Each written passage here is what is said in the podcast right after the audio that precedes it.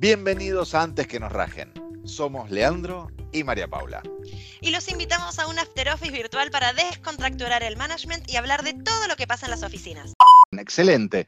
Meli, entonces nos metemos de lleno en este, en este mundo y algo con lo que me interesaba abrir mientras, mientras pensaba en estos días en, el, en este encuentro, eh, algo que vengo viendo y, hemos, hemos trabajado mucho, pero es tremendo, es el cambio de las organizaciones, no de 50 años, 30 años atrás, de 10 años atrás, de, principio de siglo, vamos a llamar 20 años, donde decíamos, no, porque el futuro va a cambiar, pero era todo básicamente igual a las organizaciones que tenemos hoy.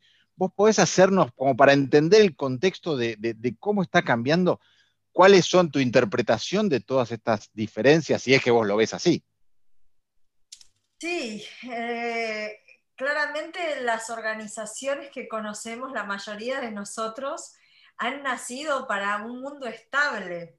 Y hoy en el inicio dijiste, ¿no? Que mientras estabas ahí internado pensabas en esto del mundo Vican, que muchos oímos hablar de un mundo que es volátil, incierto, complejo, ambiguo. Pero, hoy disculpen, el iPad está sincronizado con el teléfono y me olvidé de silenciar uno. Eh, no pasa la nada. Es que hasta ahora había que imaginarse, ¿no? Que era esto de un mundo incierto. Pero yo creo que el 2020 nos pegó un acelerón y nos dijo, ustedes no quieren eh, enterarse de qué es esto de vivir en un mundo incierto, te lo voy a mostrar, porque no es lo mismo que te lo cuenten a que te lo muestren, a que lo vivas. Entonces, de pronto lo tuvimos que vivir todos y las las personas y las organizaciones. Entonces el año pasado fue un año de grandes retos, yo creo, para todos nosotros. ¿Por qué? Porque no estábamos preparados. La mayoría de nosotros hemos sido educados para un mundo de certezas. Nos educaron, vos dijiste antes, bueno, pero tengo la carrera universitaria, ¿no? Que algo demuestra. Y sí, te diría que demuestra que nos educaron para seguir el buen camino del Señor, pero ahora resulta que esto no es garantía de nada. Sabemos que para nuestros hijos mm, esto es un mundo desconocido, no sabemos en qué van a trabajar, sabemos que van a cambiar de trabajo, sabemos que van a cambiar de profesión a lo largo de, sus vidas. Y escucha, Lean, esto cuando lo vemos en nuestros hijos nos parece bastante evidente, ¿no? y es como, ay, qué preocupación, a ver cómo los prepara el sistema educativo. El problema es que lo estamos padeciendo nosotros ya. Digamos, no, hace falta esperar 30 años sea que nuestros hijos entren en el mundo laboral, sino que nos está pasando a todos nosotros que de pronto tenemos que reinventarnos una y otra vez, y me quedé con algo que dijiste mientras charlábamos antes de, empezar, que era, ¿no? ¿Qué le aporto al mundo? Y esta es la pregunta, ¿no? ¿Cómo me reinvento? ¿Qué le aporto? ¿Y cómo me muevo? Y en ese marco, ¿qué hacen las organizaciones? ¿No? Porque las organizaciones hasta ahora se supone que nacieron para encontrar un modelo de negocio y desarrollarlo. Y ahora parece que esto no alcanza. Porque si te quedaste con el modelo de negocio que funcionaba, de pronto, como dice mi socia, no es que le viste las orejas al lobo. Para cuando llegó el lobo, te comió enterito, porque se mueve todo muy rápido. Entonces, estamos en un punto en el que, por, justamente por todo lo que tiene que ver con la revolución digital, ¿no? Eh, con los nuevos medios que tenemos, todo se mueve muchísimo más rápido. Y esto es desafiante, yo creo.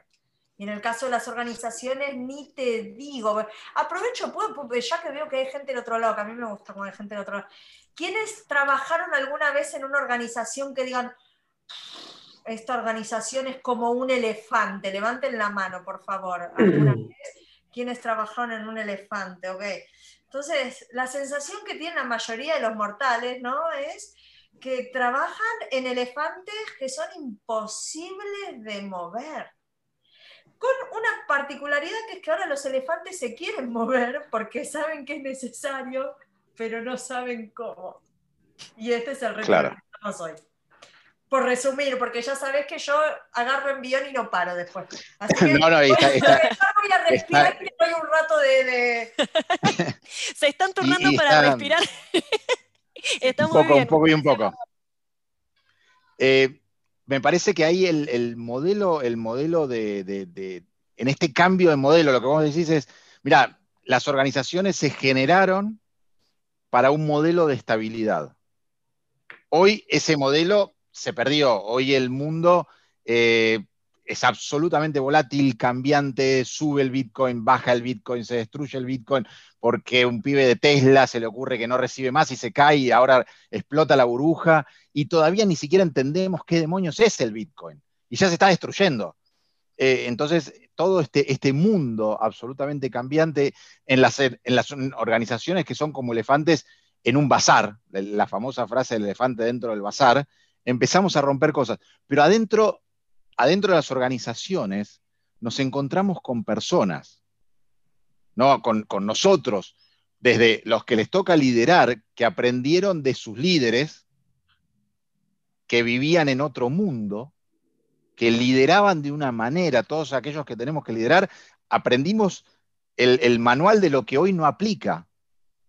Raro. ¿Cómo, ¿Cómo, hacemos? Vamos a meternos primero, si te parece, en, las personas como líderes y después en las personas como, como contribuidores individuales.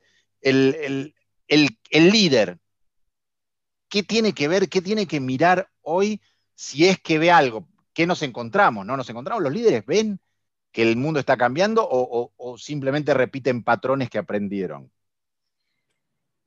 Mira, te voy a decir, yo lo trataría con mirada sistémica, no son tan distintos los líderes del resto de las personas. Entonces, tenemos un tema que es un tema de mindset, que, que nos han dicho que teníamos que buscar una receta mágica, una fórmula que nos dijera cómo actuar y que si seguíamos esos pasos nos iba a ir bien, tanto como líderes como trabajando en una organización como en la vida. Lo que pasa es que no hay ya una fórmula de éxito. Se ha demostrado que no existe tal cosa como la fórmula mágica de la Coca-Cola. Entonces, ante eso, nos genera mucha incomodidad.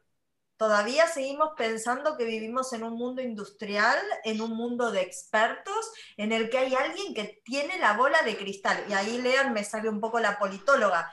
Es lo mismo que le pedimos a nuestros políticos, que tengan recetas mágicas para un contexto que es incierto le pedimos a nuestros líderes que tengan recetas mágicas y cuando nos toca a nosotros ser líderes, lo que hacemos es buscar ser nosotros los que tenemos las recetas mágicas, pero esto no existe, porque ya no vivimos en un mundo predecible. Entonces, a distintas escalas ocurre exactamente lo mismo.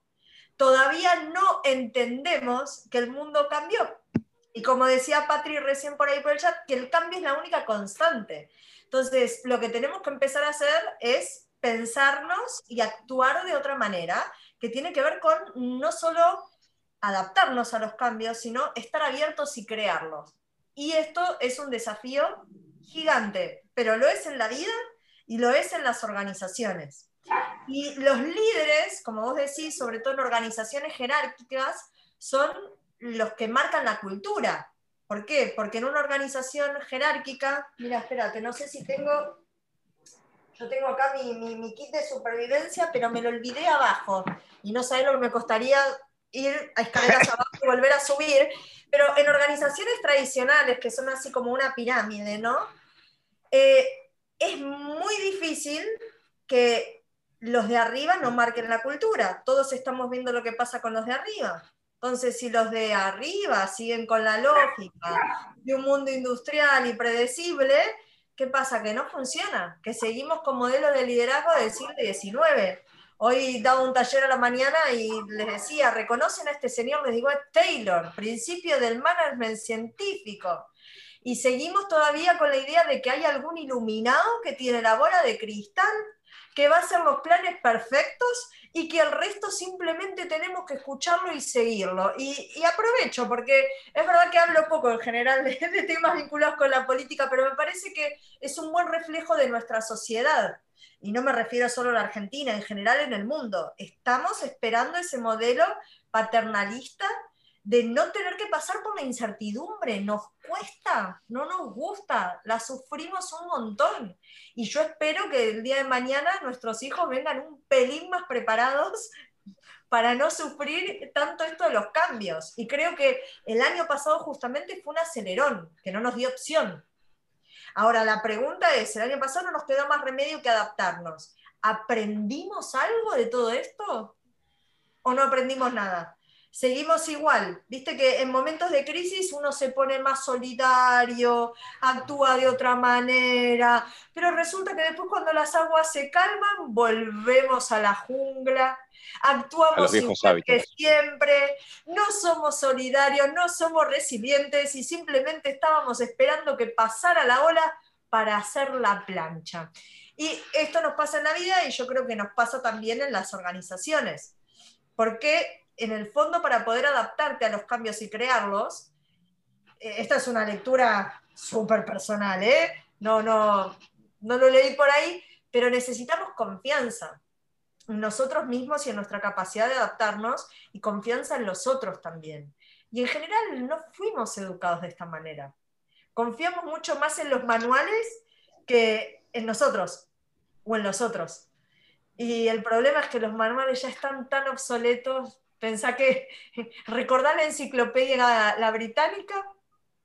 Hemos visto la británica, hemos visto la encarta, estamos en la Wikipedia, ¿no? Ahí Mari levanta la mano y ya, ya ni la Wikipedia, o sea, ya está, es que todo se va transformando todo el tiempo. Entonces el reto, yo creo que es, que es, que es un, reto, un reto grande para los líderes justamente porque nosotros miramos a los líderes y les decimos, ustedes que no nos permiten adaptarnos a los cambios, vos micromanager, y después te quejas con la organización, ¿no? Y de la organización decís lo mismo. Y la organización que hace se queja de las personas. Todos nos estamos quejando del otro. Y en el fondo, lo que nos cuesta es aceptar que no nos es fácil y que tenemos que aprender unas habilidades con las que no, o sea, tenemos que entrenarlas y todavía no las entrenamos. Entonces, primero, acto de humildad en vez de seguir esperando que alguien más nos diga cómo hacer con esto, aceptar que todavía nos cuesta y empezar a generar el músculo, ¿no? Para que de acá a un tiempo no suframos tanto con los cambios. Te diría. Perfecto. Te hago una pregunta. Como líder, ¿Cómo se contiene a un equipo en esta situación, en esta circunstancia de todo tan cambiante? Eh, ¿Cómo, cómo, cómo se maneja? ¿Qué, ¿Qué, se pide? ¿Qué se espera? ¿Qué... Bien. Porque también es un desafío ahí cuando, cuando no sos, eh, o sea, vos decís esto de, de, se le reclama al líder, se le pide, se le piden cosas, eh, y también viene por el miedo, esto que vos decís, viene por el miedo propio a aceptar las, las falencias y todo lo que uno no sabe. Bueno, del otro lado, ¿Cómo haces para, para contener y acomodar esa situación? Mira, aprovecho, Pau, para, para soltar chivo, porque de acá a ocho días presentamos un nuevo libro, que no les puedo contar nada más, mm. todos invitados, es abierto, gratuito, va a ser divertido, no va a ser una presentación al uso. Y justamente en ese libro no les puedo contar más, esto no es una operación comercial, aviso, solo que están invitados, pero en ese libro, eh, que es la recopilación de lo que fui escribiendo este año, hablé mucho de liderazgo. Y una de las cosas que eh, para mí fue interesante eh, el año pasado fue ver, primero, la, la primera reacción, ¿no? que es que el líder pretendía ser el líder superhéroe, ¿viste? Pau, este líder que parece que tiene las respuestas, y entonces la gente le cede su autonomía, le cede su libertad, pero a, cambio no tiene el peso de la responsabilidad. Entonces el superhéroe va cargando, ¿no? Con todo ese peso de la decisión, la responsabilidad, que se le queda súper grande, pero es un juego que, como vos decís, es un tango. Lo están bailando las dos personas a la vez. ¿Ok? El que dice soy superhéroe, y esto piensen lo que ocurre en todos los planos de la vida, todos tenemos algún superhéroe alrededor si es que no lo somos, ¿no? En algún ámbito en el que vos podés con todo y al otro pobre no lo dejás hacer nada. Y ya se acostumbró y se puso tan cómodo en el sillón que se queja a veces de que no hace nada, pero la realidad es que tampoco se sacude. Entonces, uno de los temas que tenemos ahí es un tango que es, ok, yo la verdad es que estoy acostumbrada y me cuesta soltar el lugar del superhéroe, porque ¿quién soy si no soy este superhéroe? Y del otro lado tenés la persona que se queja de que eh, yo le llamo como eh, eh, mi jefe no es el que me gustaría, ¿no? O sea, ni mamá ni papá son como yo quiero y resulta que no me da lo que estoy esperando. Entonces, ¿cómo actuar en este contexto? Para mí, importante, primero setear el contexto en el que estamos parados. Mi primer consejo para los líderes es que todos entendamos cómo es el mundo de hoy. Porque si no tenemos esta conversación, seguimos pensando que el modelo de liderazgo del siglo XIX funciona o del siglo XX. No va más, ¿ok? Pero tenemos que entender por qué no va más. Porque uno de los problemas desde mi punto de vista con el liderazgo es que es un kit ¿no? Un kit que hacemos con un moñito en el que parece que tenemos que comprar el nuevo modelo de liderazgo. A mí el modelo de liderazgo no me importa. Lo que me importa es que tengamos otras formas de trabajar que nos permitan resolver nuestros desafíos. Si yo otra vez vuelvo a buscar la receta mágica, sigo en la misma. Entonces, soltar que hay un modelo de liderazgo ideal, entender que el contexto nos demanda otras formas de trabajar y en esas formas de trabajar, lo que necesitamos es primero más escucha. El líder tiene que ser un líder coach. ¿Qué me refiero con un líder coach? Un líder que lo que está buscando es sacar la mejor versión de su equipo, no solo de cada persona, sino del equipo en general. Y acá viene una diferencia que trae la agilidad, ¿no? En general se nos ha dicho que tenemos que tratar con el uno a uno, divide y reinarás. Pero hoy lo que sabemos es que los mejores resultados, y esto es para la organización y la productividad, pero también para las personas, no vienen en solitario, vienen trabajando en equipo. Entonces el líder tiene que ser el que fomente esta lógica de equipo, que libere las voces, que libere el talento. Y acá viene una cosa, si la gente estaba acostumbrada a cumplir órdenes de un día para el otro, no les pida de pronto que actúen con creatividad y libertad, porque te van a mirar como que no entendiste nada y es real, no entendiste nada. Entonces es un proceso lento que tenemos que ir construyendo y la lógica del líder hoy para movernos en un mundo de cambios, y, voy, a hacer, voy a intentar ser gráfica, en un mundo industrial vos podías tener una cabeza que pensaba todo y le decía al resto qué hacer. Hoy el problema que vos tenés es que contratás a los mejores para su trabajo, pero no les dejas hacer nada. Entonces la gente se frustra y no quiere ir a trabajar. Si la gente se frustra, no está motivada, eso que hace que el equipo y la organización sea menos productiva.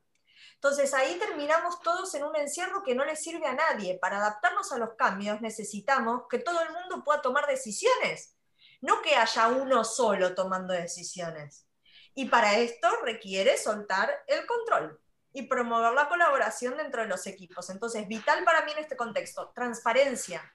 Pongamos sobre la mesa, líder, poné sobre la mesa que el contexto cambió y que vos no sabés exactamente qué es lo que va a pasar. Ahora, para generar transparencia en tu equipo, tiene que haber confianza. Y tiene que haber una palabrita clave que en general nos cuesta mucho, que es la vulnerabilidad. ¿Por qué? Porque el modelo del superhéroe no quiere hablar de vulnerabilidad, lo último que cuelga es la capa. Pero si yo no puedo colgar esa capa, no podemos resolverlo todos juntos. Entonces, fíjate que para mí esto es revolucionario desde la organización y desde la vida. La gente con la que uno se siente más cómodo en el mundo es aquella con la que se puede mostrar tal como es. Son aquellas personas con las que yo me puedo mostrar, pero no es que vulnerable es débil, me muestro como soy. Y esto en los equipos no pasa. Y con los líderes menos que menos. Hay una paradoja, que es que cuanto más, más, subo en la organización, ¿no? Estoy pensando en una organización tradicional, más subo, menos dudas tengo que tener. Se supone que menos aprendo. Y en realidad creas una lógica de un lugar que no es seguro, en el que no hay confianza, ¿sí? Y en el que nadie aprende. Y ahí voy, Pau, al final de todo esto, que es que la lógica para adaptarnos a los cambios tiene que ver con ser capaces de aprender. Pero no aprendemos yendo a talleres, aprendemos en la vida misma. Entonces, el reto que tenemos es muy grande y va desde las bases, pero yo, eh, esto es mi lectura, va desde las bases de cómo hemos sido educados y de cómo vivimos la vida y es una deconstrucción mucho más profunda. O sea, sí, la organización, o sea, hay que trabajar la escala de la organización, la escala de los equipos y la escala de las personas. Y hay que trabajar las tres cosas a la vez. Porque los cambios para que se hagan sostenibles requieren un cambio de cultura, requieren una forma de hacer y requieren una nueva estructura, ¿sí? una nueva organización, una nueva arquitectura. Y se hace sostenible cuando cambian las personas. Pero no solo las personas en solitario, porque eso no va a funcionar. Necesito que las reglas cambien y que cambie la propia organización, ¿no? me quedo con, me enredé otra vez. No, cero problema. Es, es, es, re interesante escucharte, por eso tampoco te, te interrumpimos. Eh, me quedé con, dos cosas que estabas diciendo. Una es que la vulnerabilidad tiene como mala prensa. Esto que vos decías de ser vulnerable, entonces uno es débil y no se puede mostrar cómo es. Y medio que eso lo, compramos desde el día uno. Que, no te podés, porque si no te van a ver y entonces te, van a cagar y te van a pedir cosas de más y, y es como que tiene, uno tiene todo ese fantasma, ese cuco en la cabeza que es difícil de, de, erradicar muchas veces, para el líder y también para el, para el empleado, porque dice, bueno, si yo me muestro vulnerable, entonces me van a pedir y entonces es, es como una ambigüedad ahí rara. Pensá que en el, el colegio está bien visto que uno tenga la respuesta, no que uno diga que no sabe. Pero yo lo veo, eh, no sé en qué momento empieza a cambiar esto, ¿no? Yo lo veo con mi hijo, eh, que a veces es como, pero decí que no sabes o que no podés o no pasa nada. Y llega un momento en el que eso no lo toleramos, no aguantamos no saber.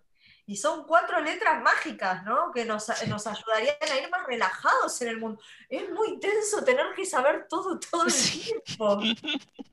La verdad que sí. Melina, ¿y qué, qué, hacemos, o sea, en este proceso de, de, de, de, cambio, qué hacemos con los errores? Porque vamos en un camino desconocido, vamos en un camino eh, donde el, no se vale, ¿no? Y donde ni siquiera sabemos bien cuáles son las herramientas y las acciones donde tenemos que cambiar sistémicamente la cultura, la, la, organización, las habilidades, la mirada, todo. De ahí a, la pifia, al error, es, es, es la si hay una fórmula para el error, es esa. O sea, la, la verdad, es, eh, yo sé que no te gustan las fórmulas, pero yo soy ingeniero, no puedo salir de esto, tengo, tengo que vivir con alguna fórmula. Pero es la fórmula para el error. No, ingeniero industrial, soy el menos de los ingenieros, soy lo menos ingeniero que se puede conseguir. Te lo discuto, vivo con un agrónomo. No, no estoy tan de acuerdo. Ingeniero que vos. Ah, no, no, no abramos, no abramos esa puerta, pero, pero, pero, pero soy... pero, pero padre ingeniero industrial, llevo toda la vida entre ingenieros, así que no te preocupes que nos entendemos. Nadie, nadie es perfecto, peor es lo mío, Somos soy hijo de abogados. Pensá que yo soy hijo de abogados. Nadie está peor que yo. O sea, esto es una situación catastrófica. Pero, pero bueno, ¿cómo, Vamos ¿cómo a ofender a todo el mundo. Sí. claro, y bueno, no dejemos a nadie afuera, no discriminemos. El, ¿Cómo hacemos con los errores, Meli? Mira, me parece que hay algo interesante que es empezar a cambiar nuestra nomenclatura. ¿Por qué te voy a decir esto? Porque en un mundo de cambios necesitamos experimentar para poder aprender. Hasta ahora se nos ha dicho que uno aprende yendo a talleres. Tenemos una mirada, vuelvo al mundo industrial, que es súper enciclopedista, ¿no? O sea, hay que aprenderlo todo, tenés que ir a tomar notas y después pasás el examen. Esto ya está demostrado que aprendemos desde la experiencia. Y la experiencia implica también poder fracasar. Entonces, para mí primero hay una diferencia que es de qué viene el fracaso y distinguir el error del fracaso. Hoy cada vez más se habla del fracaso. En nuestra cultura latina, si yo les digo fracaso, a ver qué caras me ponen del otro lado. Fracaso. Siempre hay alguien que se acerque y me dice, ¿no podés usar otra palabra? No, no puedo. Necesitamos experimentar como científicos. ¿Qué significa esto? No es voy probando y bueno, mala mía, ya está, metí la pata, no. Es que te diseñes un experimento. Hay gente que hace tesis doctorales en las que refuta sus hipótesis y tiene un 10. ¿Por qué tiene un 10? Porque aprendió algo nuevo. En el mundo de hoy no necesitamos ni estar siempre en lo cierto, ni equivocarnos, pero sí aprender algo nuevo. Y eso implica experimentar como un científico. Y el que experimenta como un científico puede lograr, y ahí voy con la nomenclatura, un fracaso inteligente. Ese es un concepto que se usa mucho en el mundo anglosajón, que es el intelligent failure, el fracaso inteligente que es el que proviene de probar cosas nuevas, porque si no siempre seguiríamos viviendo igual. Lo que pasa es que cuando alguien dice fracaso está pensando en no sigue el proceso, es un vago, no sabe cómo hacer las cosas. no distinguimos las causas del fracaso. Entonces, uno de los retos que tenemos hoy es distinguir el fracaso, ¿sí? ¿Cuál es su causa? Y empezar a entender que el fracaso inteligente es algo que tenemos que elogiar. Es decir, yo elogio a un líder que se anima a probar cosas nuevas y que aprende. Ahora, viste que en el mundo de las startups dicen, fracasa rápido y fracasa barato. Fracasa rápido, fracasa barato y aprende más rápido aún. El reto que tenemos hoy es aprender, pero para eso nos tenemos que bancar el fracaso. Y eso, por ejemplo, en los chicos chiquitos se ve muy claro, van probando, ¿no? Hasta que de pronto les sale. Y nosotros llega un momento justamente por estas culturas, que en nuestro caso la cultura latina no nos permite probar demasiado, somos muy poco valientes, muy aversivos al, riesgo, y eh, en las culturas organizacionales ni te digo, a nadie lo han echado por escribir un documento que nadie se lee, a nadie lo han echado por contratar a una gran consultora, a nadie lo han echado por estar dos años diagnosticando algo y cuando terminó el diagnóstico ya cambió la situación.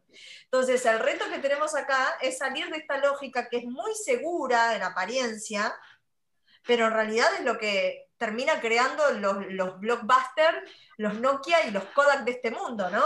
Y a las personas que nos va quitando felicidad también, vos decías felicidad al inicio y porque al final me quedo en el lugar cómodo siempre, no asumo riesgos, y en vez de ir creciéndome en la vida, me voy haciendo cada vez más chiquitito, ¿viste? Cada vez tomo menos decisiones. Dicen por ahí esto de la motivación, ¿no? Que no hay, para, ser feliz uno lo que tiene que hacer es tomar decisiones cada día. Bueno, déjame que así estoy bien, no me muevas, ¿viste? Que estoy tranquilito y vamos bien. Pero la realidad es que la vida justamente es aventurarnos. Eso eh, eh, entendiendo que los humanos somos en esencia creativos, siempre y cuando nos animemos, ¿no? Así que me parece que tenemos que animarnos con eso. Un par de comentarios que les voy leyendo, así los dejo respirar a los dos. Ay, yo no el chat, eh, perdón, se me fueron perdiendo. No, no hay problema. les compartimos ahí, búsquenlo porque está eh, el enlace a uno de los libros de Meli y la invitación que nos comentó recién, búsquenlo en el chat, aprovechen y, hagan clic en los enlaces para no perderlos. Igual en, un ratito los volvemos a compartir. Pero acá eh, Norma nos decía que el liderazgo puede tener eh, cuando estamos hablando de los, de los, equipos, estimo que el liderazgo puede tener en un grupo de trabajo una rotación según las capacidades, o en tal caso el ideal es que comprenda esa diferente forma de trabajar, digamos, de cada uno de los integrantes de los equipos. Eh, la escucha y la vulnerabilidad son importantísimas, nos dice Carlos. Te están mandando acá todos muchos saludos, Paola, Facundo y demás. Em, Sonia comenta que paradójicamente las empresas no pueden brindar seguridad psicológica si no admiten y propician la vulnerabilidad en la transparencia. Em, Marina nos dice que se aprende desde el error que cuando aprendimos a caminar nos caímos y fuimos adquiriendo el equilibrio de a poco y fuimos cada vez más estables. Ese es el, mejor ejemplo que, hay para ilustrar esto del aprendizaje constante, me parece. Em, después, ¿qué más? A ver, fomentar la experimentación, que las empresas deben fomentar la experimentación.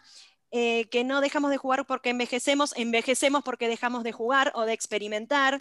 Em, y Julián también nos agrega que tenemos que hacer como los grandes inventores, esto de, proponerlo como un experimento y permitirnos eh, fallar, entre comillas, desde ahí y, desde ahí sacar un aprendizaje. Bien. Están todos muy atentos, Meli, te digo. ¿eh? Están, todos conectadísimos. Meli, ¿cómo la... ¿puedo hacer ¿Puedo? Claro. Por supuesto, claro. y siempre metida yo, ¿no? Hay, hay una consulta de Rubén que creo que no leíste, Pau. La de Rubén, la del liderazgo. No, ¿es comparable incertidumbre a cambios rápidos? Porque la certidumbre, aún en plazos medianos, es imprescindible para la psiquis del ser humano. En tal caso, sería desde mi mirada, es tener flexibilidad en nuestro pensamiento. Me gustó mucho la Gracias, Patri. No, sorry eh, por ser metida. No, cero problema. de esto se trata esta comunidad. Exactamente. Pero yo no capturé la, pregunta de vuelta, porque yo por lo menos, no sé, Meli, si vos la, eh, pudiste capturar, yo no la capturé. Estoy leyéndola, la fui a buscar ahí porque iba muy rápido, Patri. Eh, si, es, eh, si es comparable la incertidumbre a los cambios rápidos. para mí no, la, incertidumbre es el, digamos, es el contexto en el que nos movemos eh, y los cambios rápidos eh, es difícil de explicar. Em, estamos sometidos a cambios, pero incertidumbre es que estamos en la niebla, ¿ok? Es que los cambios yo puedo tal vez predecirlos, pueden ser más rápidos o no, pero la incertidumbre es más, más, parecido, imagínense eso, yo siempre suelo decir que es un camino de niebla en el que no sé muy bien para dónde ir, ¿no? Eh, creo que no, diría que no es lo mismo, pero no sé si, ¿cómo lo ven ustedes? O sea, puede haber cambios. hablando, del no, hablando del no sé. pero eh, Rubén, sí. Sí, sí, sí, venga, eh, Meli. Dale, dale, dale, Pau. no, que te iba a preguntar si puede haber cambios rápidos sin incertidumbre o si crees que los hay. Sí, creo que sí. Creo que puede haberlos. Genial. Em, Carlos mm, dice, creo que para un líder es muy importante saber salir de la zona de confort para aprender. Si dejas de aprender, dejas de producir. Eso es así. Eh, está estudiado, si quieren les recomiendo, hay un libro de Argyris que se llama eh, How to Teach Smart People How to Learn, cómo enseñarle a la gente inteligente a aprender. Y justamente lo que analiza, después lo sacaron en la Harvard Business Review, y no sé si no está en español, en un número de la Harvard Business Review en, español, que la gente cuanto más va creciendo en la organización, menos aprende, que es lo que les decía antes. Y, y, esto genera un drama, porque al final nadie aprende. Y de hecho, por eso uno de los problemas que hay en las organizaciones es cómo hacemos para que aprendan los de arriba. Y en muchas organizaciones, esto a mí me parece maravilloso, ¿no? Como que los mandan a talleres segmentados. Entonces van los del nivel super deep al taller para los super VIPs, pero se demuestra que no aprenden tampoco demasiado de esta manera. Entonces, em, en algunas grandes empresas, ¿saben qué es lo que hacen? Los mandan durante medio año, a veces tres meses, a trabajar en otra organización, en otro sector, donde son aprendices totales, donde tienen que animarse a decir que no saben porque es todo nuevo, y ahí es donde se multiplica y se dispara el aprendizaje. Entonces, fíjense que uno de los retos también es cómo empezamos a crear nuevos dispositivos que nos permitan, uno, cambiar esas creencias de que el líder tiene que saber y tiene que tener la respuesta, y crear prácticas que nos permitan que salgan de ese lugar, ¿no? Yo creo que eh, va en el mindset y va en la práctica, van las dos cosas el reto que tenemos. Marina, vos querías comentar algo. No, es más bien en realidad cuando estaba escuchando y la cabeza sigue funcionando a distinto tiempo, si tiene que ver, o, es como subirlo a la charla, tiene que ver con nuestro mindset occidental. La verdad es que no sé tanto del mindset oriental como para opinar. Sí tengo clara que nuestra cultura latina eh, nos cuesta mucho tener este mindset de aprendiz o esta mentalidad de crecimiento, ¿no? Yo te em, hablo Perdóname que te interrumpa. Yo te hablo desde, desde, el mindset que traigo desde hace varias décadas. Eh, digamos, yo fui formada en una familia donde la figura del aprendiz era el, aspiracional. O sea, porque el maestro te elegía para aprender por varios motivos, digamos, por, cultura europea y por eh, filosofía masónica de mi padre. Entonces, la figura del aprendiz era un, aspiracional interesante. Y me planteo si no es un tema occidental, no solo latino, sino occidental o no, no lo sé, lo, subo. No sé qué decirte, porque yo, por ejemplo, mi abuela, yo siempre cuento la el ejemplo, ¿no? Mi abuela Mm, vivió hasta los 89 y hasta el último café me estaba preguntando qué estaba aprendiendo y era como, abuela, sos un plomazo ya, ¿qué, estás estudiando, qué estás aprendiendo? Y mi abuela seguía aprendiendo y mi abuelo tres cuartos de lo mismo. Cuando fallecieron los dos, eh, descubrimos que seguían estudiando, ¿no? Y que seguían aprendiendo cosas nuevas y tomando notas y que esa actitud la tenían. Y yo siento que, en parte, eh, te, voy a hablar así ya, ves que lo mío no es muy académico, ¿no? Pero en parte eso yo lo tengo, porque yo siempre seguía aprendiendo y anotándome en cursos y no sé qué y demás. Pero me costó mucho más tiempo amigarme con el no sé y con todas las cosas que me cuestan. Es decir, dispuesta a hacer cursos todos los que quieras, dispuesta a tener un nuevo título todos los que quieras, ¿no? Tal vez alguno resuena con esto. Ahora, decir, la verdad, que qué mal que se me da esto. Y voy a seguir aprendiendo, pero voy a aprender la vida, ¿no? Que ese es el reto más grande que tengo, que, que no, no, es el título. Tengo un montón de títulos que no representan nada, ¿no? Ahora, eh, hay, las experiencias claramente me han marcado. Y poder amigarme con que no sepa, con que estoy haciendo lo mejor que puedo. Y eso depende, yo creo, mucho también, como vos decías, de las familias, ¿no? cuán compasivos somos con nosotros también, porque si en tu familia son muy exigentes, anda a decir que no sabes, anda a decir que te cuesta. Entonces, sí que me parece un ejercicio interesante el que traes de revisemos nuestras creencias, las familiares, las organizacionales, las culturales, y veamos después a la vez qué es lo que estamos transmitiendo nosotros. Porque al final terminamos reproduciendo la misma cinta de cassette, creo que acá todos conocimos los cassettes, ¿no? Eh, de antaño. Y el tema es cuando empezamos a... No, vos no. Bueno, yo sí. Eh, eh, no te diría que los extraño, pero me, me, gusta, ¿no? Em, creo que seguimos reproduciendo esas mismas cintas. No sé, insisto, no sé suficiente de cultura oriental como para saber cuán amigados están. Sé que, no sé, los budistas, por ejemplo, entrenan el, el, soltar su propia opinión, con lo cual me imagino que la humildad la tienen más trabajada y el aprendiz también. Eh, pero me parece que esas son palabras interesantes, ¿no? O sea, si no podemos entendernos y querernos con la humildad, con la compasión, con la vulnerabilidad, insisto, es todo muy tenso, ¿no? No, ojo, eh, así como te digo que mi familia, la figura del aprendiz, era una figura bastante fuerte e interesante, a ver, te sacaste un 9, ¿por qué te fue mal? Dale, pa, en serio. a mí me parece que vos debías ser también nieta de mi abuelo, porque mi abuelo alemán era muy duro esto, ¿viste? Y por, y no, era. Papá era. Eh, eh, por eso, pero mi, mi, abuelo era alemán, tu papá no sé de dónde era, pero mi abuelo hubiera dicho, pero Melinita, ¿qué pasó? ¿Por qué no un poquito más si no te cuesta nada, no? Entonces, bueno, sí, cada uno tiene estas historias después para desandar. Sí, Meli, ¿cómo? minuto, minuto, minuto. Minuto que estamos sin venga. Manuel por ahí, eh, que estoy viendo. Sí, Manuel tenía una consulta y después tengo una pregunta eh, internacional. Manuel, venga. Hola. Bien. No, hacer un comentario y por ahí una pregunta a Melissa, creo que es, Meli. Eh, voy a tomar lo de Marina, yo sí considero que es una cuestión eh, occidental, porque los orientales, justamente los japoneses, tienen un proverbio, un proverbio japonés, dice que un defecto es un tesoro, entonces como que su filosofía se basa justamente en eso.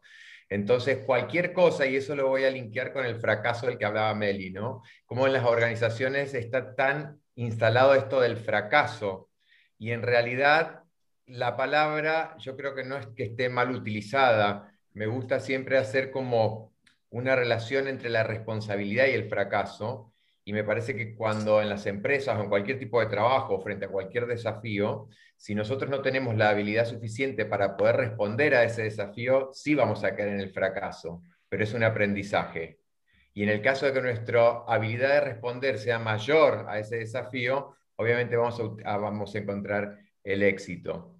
Pero el éxito no en sí, como por ahí comentaba alguien, como lo veo yo, no es totalmente, es netamente personal esto. El éxito como lograr aquello que queremos, ¿no? Sino que es el éxito más allá del éxito mismo, que sería como trabajarlo desde nuestros propios valores y vivir el proceso.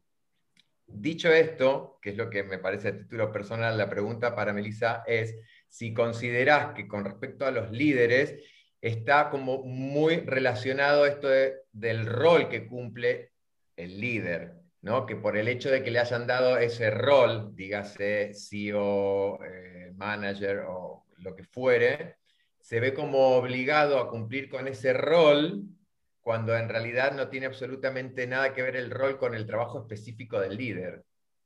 ¿no? Esto lo digo porque considero al líder como aquel que debe de generar el compromiso interno de cada uno de sus trabajadores. Pero si hace eso, cómo entonces él va a demostrar que esta vulnerabilidad de la que, de la que se, habla, se ha hablado acá. Em, voy, voy por partes. Primero me parece súper interesante lo que trajiste de la cultura japonesa, porque de hecho eh, la agilidad es una prima de, de Lean. Y algo que marca ese tipo de culturas, y por darles un ejemplo muy claro, en una fábrica automotriz oriental japonesa, cuando detectan un fallo en la cadena de montaje, cualquiera puede detener la cadena de montaje si decidir que vio un error y solucionarlo en el momento. En cambio, en las automotrices europeas tienen que esperar que el coche llegue al final, que el departamento de calidad lo examine y que volvamos 20 pasos para atrás y lo corrijamos. Y eso claramente nos marca y nosotros acá ya sabemos de dónde vinimos también, que vinimos de los, de los barcos. En cuanto a los líderes que decís, me parece que hay algo interesante primero, que es que en las organizaciones la gente suele, eh, está el principio de Peter, ¿no? Todo el mundo llega a su máximo nivel de ineficiencia, creo que, que, dice, soy muy mala para los dichos, pero, pero la idea es esa, o sea... Viene por ahí, viene por ahí.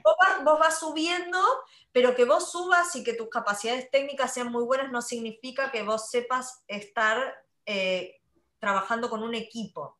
Entonces, eso es algo que vemos muchas veces en las organizaciones. Eh, es algo que está empezando a cambiar, yo creo que cada vez está más sobre la mesa que necesitamos nuevas aptitudes para trabajar en equipo y para liderar los equipos, pero todavía sigue habiendo mucho esta discusión, ¿no? De eh, a quién contratás.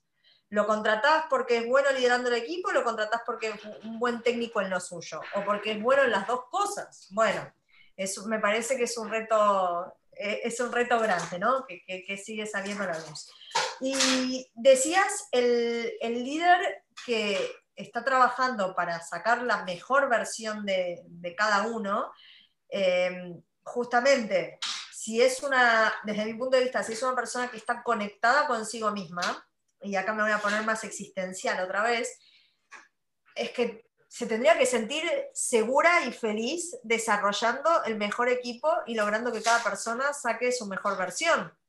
El problema es que todavía estamos parados, diría yo, en un terreno muy inestable en el que parece que con el otro siempre estoy compitiendo. Y ahí también nuestra cultura nos juega en contra, porque no buscamos colaborar. O sea, no es que, digamos, para mí cada uno tiene un artista. Si yo saco ese artista que hay en mí, ¿no? Saco mi parte creativa, yo no soy una tuerquita, no estoy compitiendo con nadie, porque yo soy quien soy, ¿ok? Pienso lo que pienso, hago como hago, ¿no? Ahí está, ojo que piensa dibujando, eh, y ya está, y me quedo tranquila en eso. Ahora, el problema es que hemos sido educados para competir con los otros. Se ha estimulado que busquemos el talento individual, que seamos los que tenemos la respuesta correcta y que destaquemos frente a los otros. Y si no destaco, resulta, esperen que tengo ahí, Juano, gracias. Resulta que si yo, eh, si destaca el otro, parece que va en detrimento de mi ser. Y en realidad esto no es así. Pero si nos seguimos pensando como tu arquita de un engranaje, estamos complicados. Entonces, eso para mí también se refleja en los líderes. Tenés el líder, ¿no? Que en verdad, volviendo a Leana, lo que habíamos dicho, que aplasta, ¿no? No, no vaya a ser cosa que destaque demasiado. Y requiere eh, tener otra mentalidad, el esperar que todo el mundo alrededor esté mejor y que brille, porque vos también vas a brillar más así. Totalmente. Meli, ahí para, para eh, ir eh, cerrando, hay un punto que, que, quiero, quiero meternos, que me parece que hemos estado conversando, pero me gustaría ponerle ahí un par de alfileres, ¿no? Que tiene que ver con la agilidad, justamente. Aquellos que hoy te estamos escuchando, dijimos, no, la verdad que me... Uh, esto es como, como, como, como una cachetada, ¿no? O sea, venís vos y plano, da y nos movés todas las estanterías. ¿Cómo a través, no voy a decir la fórmula de la agilidad, porque parecería que no entendí nada desde el principio, pero cómo, cómo con una herramienta como agilidad, ¿qué, ¿cuáles serían los primeros pasos? Yo digo, ok, entendí lo que me dijo Meli, entendí que el mundo está cambiando y entendí que lo que he aprendido no me va a llevar en el futuro a buen puerto. Esto, esto es lo que, lo que sé del contexto. ¿Qué hago ahora? ¿Cuáles, ¿Cuáles serían los próximos pasos que debería tomar? Bien, hacemos como un maratón, ¿querés? ¿Cuánto tiempo tenemos, Lean? Lo que- siempre la respuesta es lo que vos necesites, Meli. Bien. Yo creo no, que no, todos acá se mudan a vivir con vos hoy. Hoy le damos hasta, hasta 10, 12, 3, 1 de la mañana, hacemos función tras noche. Me van a echar de mi casa, chicos.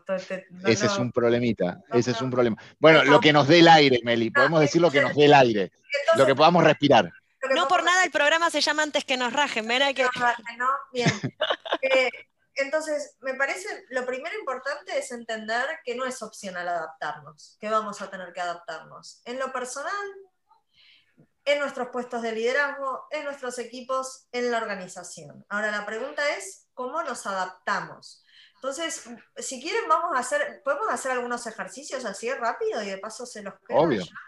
Bien, Claro. entonces agarren una hoja que tengan a mano, pero les pido sáquenla del cuaderno, ténganla, a- a- a- o sea, sáquenla del cuaderno, arránquenla, necesito que tengan una hoja aparte, ¿sí? Vamos, vamos a trabajar cinco minutos así, así nos llevamos la tarea hecha, ¿ok? Muy Porque bien. justamente Si no tomamos notas y después no resulta que no lo hicimos. Bueno, agarra la hoja y escribí bien ahí. Ah, me encanta, tengo que decirles la casa ahí que están Roger, que están de a dos sentados en el sillón. Me, reconforta mucho verlos sentados ahí en el sillón, me encanta. Bueno, entonces escuchen, durante un minuto ustedes van a escribir todos los peros por los cuales no se pueden adaptar a los cambios, ¿ok? Vale de lo que sea, o sea, puede ser a nivel personal, a nivel laboral, lo que te dé la gana, ¿ok?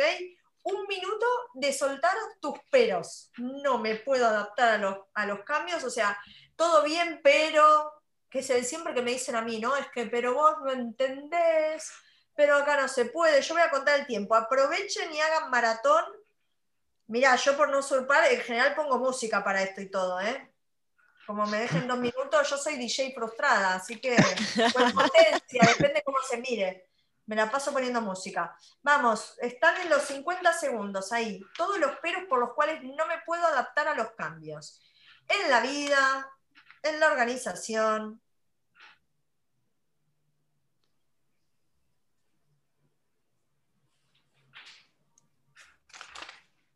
Son un montón de peros, ¿eh? Ahora los vamos a ver, ahora, ahora vamos a ver. Si son muchos, pocos. Hola, desde Panamá, ahí, Pau, qué bueno. Sí, desde Panamá tenemos una pregunta. Si querés, mientras los No, chicos no, van no, espera, espera, espera. Bueno, dale, hecho. Después llegamos. hecho, después te, la, te armo la pregunta. cinco segundos, vamos a parar porque estamos en un simulacro. Miren la lista de peros que tienen ahí que acaban de escribir, ¿ok? Fíjense si son muchos o pocos. Fíjense qué emociones les generan, ¿ok? Si los pueden agrupar, categorizar, priorizar, ¿sí? Y cuando los tengan me los van a mostrar en pantalla, ¿sí? Muéstrenmelos, levanten los pelos, echen un vistazo, ¿ok? Muéstrenmelos y síganme. Entonces, el principal reto que tenemos con los cambios y para poder adaptarnos es no quedarnos en el lugar de la víctima. ¿sí? Estamos tan agarrados a que la culpa la tiene alguien más que al final se te fue la vida y de pronto te desayunaste con que estabas en tu década no sé cuánto, pero no pudiste hacer lo que querías. Cuanto antes empieces a ejer- ejercitar el protagonismo, mejor que mejor, ¿ok? Pasamos de víctima a protagonista, esto los coaches lo saben muy bien. Segundo punto importante para mí hoy, para adaptarnos a los cambios. ¿Qué es lo que necesitamos? Miren, esto es sociología barata y zapatos de goma, como diría Charlie García. Estamos desbordados porque no nos da la vida, porque el ritmo nos superó totalmente. Estamos desbordados porque resulta que ahora mi casa se convirtió en un cowork cuando no estaba preparado para hacer un cowork. Muchos de, no en mi caso, pero muchos tienen a los chicos en casa, ¿no? Resulta que además no podés salir, mira, ahí vino, no sé si es Tomás o quién llegó. Entonces, siguiente ejercicio que necesitamos hoy para poder adaptarnos y crear los cambios, vamos a hacer un siguiente ejercicio también. Los vamos a hacer en 45 segundos, así, esto es como una gimnasia rápida y después se los quedan para hacer con calma. Vuelven a ver el video. Durante 45 segundos ahora vas a escribir esto en una hoja en el cuaderno, no hace falta romper nada. ¿sí? Vas a escribir todas las cosas que andan dando vueltas en tu cabeza durante 45 segundos de reloj. Yo ahí mientras voy leyendo el chat, 45 segundos de reloj para escribir todas las cosas que andan dando vueltas en tu cabeza.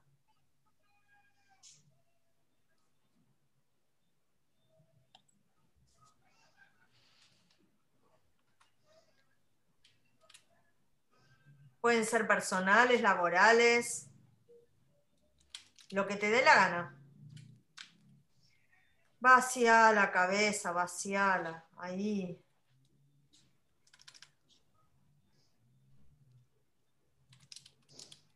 Cuando pones alguno de los títulos, si, si haces lupa, digamos, en, en, alguna de las cosas que escribís, se van a, la lista es interminable. Interminable.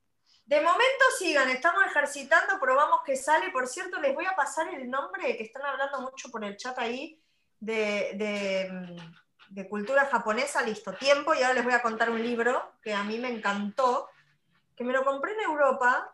Estoy buscando el nombre. La vía japonesa de la armonía. Para los que les interese la cultura japonesa es un libro escrito por una italiana que es absolutamente fascinante. Estoy buscándolo ahí para pasarles bien el nombre. Bueno, acá ya lo encontré, no te preocupes. Ahí ya lo encontraste. Bueno, escuchen, momento. Todo eso que escribieron, ahora eh, estamos de simulacro. Necesito que rápidamente me digan, si quieren por chat, cómo se sintieron haciendo este pequeño vaciado de 45 segundos. O levántenme la mano. ¿Quiénes se estresaron? Me estresé. ¿Cuántas cosas que tengo en la cabeza? Ahí. Un poquito. ¿Quiénes se aliviaron? Levanten la mano. Ajá. ¿Vieron? El mundo está un poco binario. O te estresaste o te descansaste. Pero escuchen, ¿qué es lo interesante? Que ahora te voy a pedir que mires esas cosas que escribiste y definas cuáles son realmente importantes para vos, cuáles son importantes para tu equipo, cuáles son importantes para tu organización. Y quiero que marques una, ¿ok? Vas a marcar una, no vas a marcar 20. ¿Sí? Ay, ¿cómo? Una, me dice Marina, ¿cómo? No se puede. Entonces, escuchen, un ejercicio interesante para hacer cada mañana, que lo pueden hacer ustedes y que lo pueden hacer también con sus equipos, con sus organizaciones, es ver en qué nos enfocamos. No se puede hacer todo. Seguimos con la lógica industrial de que hay que hacer todo, hay que cumplir con el plan y hasta que no termine el último checklist no, no para. No, para. O sea, la clave de vivir una vida más o menos saludable, ¿sí? Que es hoy lo que necesitamos para poder adaptarnos a los cambios, productivo y saludable deberían ir de la mano, es ver en qué nos enfocamos, qué genera valor, qué genera valor para nosotros, para nuestras organizaciones. Y cuando hablo de organizaciones estoy pensando en nuestros clientes, porque no se trata de lo que quiera el directorio ni el jefe, sino lo que quiera tu cliente. Pero en este momento estamos con nosotros, ¿sí? Porque esto es sistémico. Si lo aplico para mí, después lo voy a poder aplicar en la organización. Entonces, de todo eso, 20-80.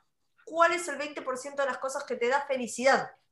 ¿Cuál es el 20% de las cosas que realmente tienen valor? Y el resto, olvídate. Si no llegas a planchar la camisa, no pasa nada, nadie se va a dar cuenta por Zoom, ¿ok? Entonces, empecemos a ver en qué nos enfocamos. Entonces, reto uno, ser protagonistas, ver en qué nos enfocamos en nuestros días vitales y en nuestros días laborales. No se puede con todo. El que mucho abarca, poco aprieta, ¿sí? Entonces, fíjense que dijimos, necesito ser protagonista, cuidar el ritmo necesito a partir de ahí empezar a crear los cambios. ¿Qué significa crear los cambios? No estar reactivo todo el tiempo viendo cómo me adapto, sino considerar que yo puedo inventar el mundo. Y para inventar el mundo, y acá también viene una cuestión cultural, no se trata ni de lo que vos querés, ni de lo que quiere el directorio, ni lo que quiere el jefe. Las organizaciones para poder adaptarse a los cambios necesitan ver a la afuera ¿Qué es lo que necesita ese otro para el que trabajas? ¿Qué necesita tu cliente? No tu cliente interno. ¿Qué necesita ese otro? Ese cliente final, ¿ok? Entonces, acá viene una primera, una primera cuestión que hackear a la organización, ¿no? Que es que en la organización nadie ve al cliente de afuera. Todos piensan que el jefe es el jefe. Pero hoy lo que necesitamos para poder adaptarnos a los cambios cuando estamos en una organización es entender qué necesita el cliente. Piensen que cada uno de ustedes hoy tiene mucho más poder que el que tenía antaño. Las redes nos han permitido tener más poder. Es más, los que están viendo antes que nos rajen, ¿qué es lo que quieren? No se trata de lo que queremos contar nosotros, se trata de ver por dónde va, por dónde fluye. Pero para eso tengo que soltar mis planes y ver qué pasa ahí afuera. Imagínense si llegábamos hoy, ¿no? Con Pau, con Lean y, no, esto, este tema no se toca. Eh, tenemos el chat abierto, pero este tema no se toca es lo que pasa muchas veces en, las empresas, ¿no? O sea, el directorio no me lo permite. Y entonces nos quejamos y le decimos que el directorio no nos lo permite. Pero escúchame, a ver, que es que no se trata de lo que quiera el directorio. El directorio no es el que marca para dónde va el mundo. Somos nosotros. Entonces, en las empresas esto se llama cliente céntrico, ¿no? O sea, ver el afuera. Entonces, ejercicio, este se los dejo para el hogar o para pensar en los equipos, es ¿qué necesita nuestro cliente hoy?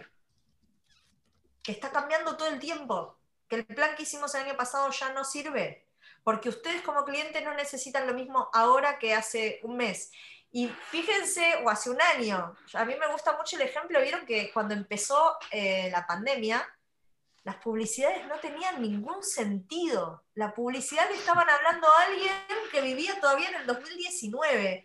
Y hubo una primera, un primer anuncio que fue este de las harinas, ¿no? De cuánto habías cocinado, eh, no sé, cuántas cookies, cuántas pizzas. No, no me acuerdo muy bien cómo era el anuncio, pero habían entendido que algo había cambiado. ¿Somos capaces de ver ahí afuera qué está pasando? ¿O seguimos aferrados a los planes? En las organizaciones yo digo que dedicamos los últimos cuatro meses del año a planificar el año siguiente y el año siguiente cuatro meses a explicar por qué no pudimos cumplir lo que habíamos previsto el año anterior. Me quiero morir. Entonces, no se trata de lo que vos querés, se trata de estar atento a qué pasa en el mundo. Pero escuchen, esto que estoy diciendo, cliente céntrico, nos pasa con nosotros mismos. No me puedo quedar anclado en el plan que yo tenía para mi vida al inicio del año. Este, todo esto fue cambiando. ¿Soy capaz de ir escuchando lo que ocurre ahí alrededor? Y ahí viene una siguiente, o sea, un siguiente cambio que necesitamos para adaptarnos y para crear los cambios, que es empezar a trabajar con nosotros y empezar a colaborar. No se trata, es que este es mi puesto de trabajo, a mí me contrataron para hacer, ¿no? Yo solo me tengo que dedicar a escribir A y ahora vos me estás pidiendo que escriba E, no, esto no es para mí. Amigos, amigas, esto no es así. Vamos a tener que hacer cosas nuevas todo el tiempo. Y la esencia de esas cosas nuevas va a ser enamorar al de afuera. Y para esto tenemos que ver cómo generar más colaboración con los otros. Entonces, les voy a dar un tip muy sencillito eh, que, que para mí es interesante, que es empiecen a charlar con gente de otras áreas, con gente de otras jerarquías, compartan qué aprendieron este año, porque aprendemos de la realidad, no de los talleres. Dejen que las conversaciones fluyan en la organización, que sean transparentes. Lo que no sabemos y lo que sabemos, ¿ok? Y con todo eso, escuchen, nos convertimos en protagonistas, bajamos el ritmo, ¿sí? Para tener claridad y tomar buenas decisiones. No solo nos quedamos en lo que pasó, sino en que empezamos a crear un mundo nuevo y en ese mundo nuevo colaboramos, porque nadie puede hacer nada solo porque nuestros resultados son muy, muy limitado si voy en solitario. Entonces, una vez que empiezo a hacer con los otros, animarnos juntos, y ahí aparecen todas las palabras que dijimos hasta ahora, la vulnerabilidad, la confianza, la seguridad, empezar a probar y hacer algo distinto cada día, animarnos. Si cuando vas a probar algo nuevo sentís me van a matar, bueno, tenemos un problema. Te van a matar en tu casa, si sale mal, te van a matar en el equipo, en la organización. Entonces, el reto que tenemos acá es empezar a animarnos a probar. Y cuando digo probar, no es probar con un presupuesto de 10 millones de dólares, ni en lo más trascendente de tu vida es en algo chiquitito. El científico empieza experimentando con algo chiquitito y a medida que valida la hipótesis sigue con algo más grande. Entonces los voy a invitar a que hagamos un último, ¿podemos uno último? Lean, Pau. Obvio, claro, que sí. Claro. Sí. Entonces agarren otra hoja, ¿sí?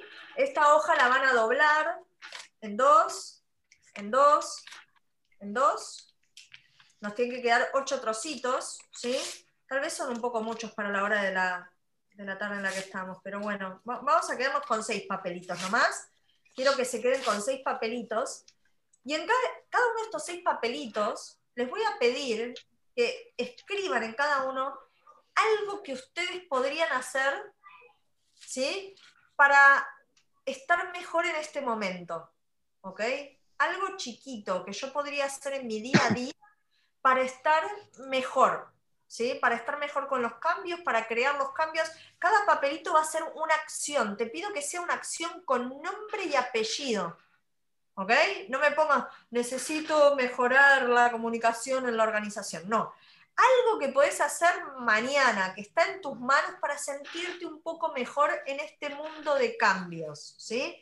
En cada uno de los papelitos vas a escribir una, lo más aterrizada y con nombre posible. Algo que yo pueda hacer para vivir mejor en este mundo de cambios. Un minutito. Insisto, estamos de simulacro, ¿eh? Yo le, te había avisado, Lean, que los iba a hacer trabajar un poco, ¿no? Podía pasar. Sí, sí, me dijiste, me dijiste, salen todos con la camiseta transpirada, me dijiste. Hoy salen todos chivados, directo a bañarse. Algo así, por ahí no fueron esas palabras, pero, todavía fue por ese lado. Pero todavía no los hice bailar, que sepas que tenemos que terminar bailando, ¿eh? Hoy me, Perfecto, te digo que a los, a los a los seguidores de esta comunidad les gusta así tener, llevarse tarea para el hogar, les encanta, les encanta. Toman nota, todo. Escuchen, ¿tienen por lo menos cuatro papelitos escritos de cosas que pueden hacer? ¿Sí? ¿Estamos? Denme pulgares. Entonces, escuchen, de esos cuatro que escribieron, si alguno tiene más de cuatro, ¿alguien tiene más de cuatro? No, me mira Marina, estás loca. Eh, espera, mira. Llegué, a cuatro, llegué a cuatro. Ahí, llegó más de cuatro. Bueno, escuchen, si llegaron a cuatro, si tenés más de cuatro, no importa, vas a. los que tengan más de cuatro van a desechar y se van a quedar solo con cuatro. Necesito que todos tengan cuatro y los tengan frente a la pantalla, ¿ok? Esto parece un juego de cartas. Cuando lo tengas, ¿sí? Tengas los cuatro, vas a mirar y va a haber dos que vas a dejar ir, que no son tan importantes, ¿ok? Hay dos que voy a dejar ir, los voy a sacar, los voy a dejar ir, chau, se fueron. Patricia, no los mires tanto, hay que dejarlos ir, ¿ok? Te van a quedar dos, dos acciones, ¿ok? Y de esas vas a dejar ir una más. ¿Por qué? Porque al final la lógica para que podamos cambiar en nuestros días, tanto nosotros como en nuestros equipos y organizaciones, no es querer hacerlo todo, es animarnos a probar un solo paso chiquitito, ¿ok? Y esto, no sé cómo lo vivieron recién también, hay dos grupos de personas, los que se alivian cuando dejan ir las otras tres y los que sufren, ¿no? Que es como, la tuve que dejar ir, qué dolor, ¿no? Qué desapego. Entonces, lo importante es que cuando queremos generar cambios, tendemos a querer cambiarlo todo y no cambiamos nada. Entonces es enfocarte en una cosa chiquitita. Y cuando vos ves que esa cosa chiquitita funciona, vos empezás a brillar más. Y cuando vos brillas más, vos también contagias a los otros a que brillen más. Pero es empezar con algo minúsculo, que te recuerde que tenés poder de hacer las cosas distintas y no simplemente estar como un espectador de la realidad viendo por dónde van los cambios, que creo que ante el miedo que nos generan esta, esta última temporada, ¿no? es un lugar eh, cómodo e incómodo a la vez. Y que el reto que tenemos nosotros es ese, es empezar a sacudir y no dejar que no solo las organizaciones, sino nuestro propio mindset y la forma tradicional que tenemos de hacer nos aplaste. Eh, es fácil echarle la culpa a las organizaciones, muchas veces somos nosotros que no sabemos hacerlo distinto.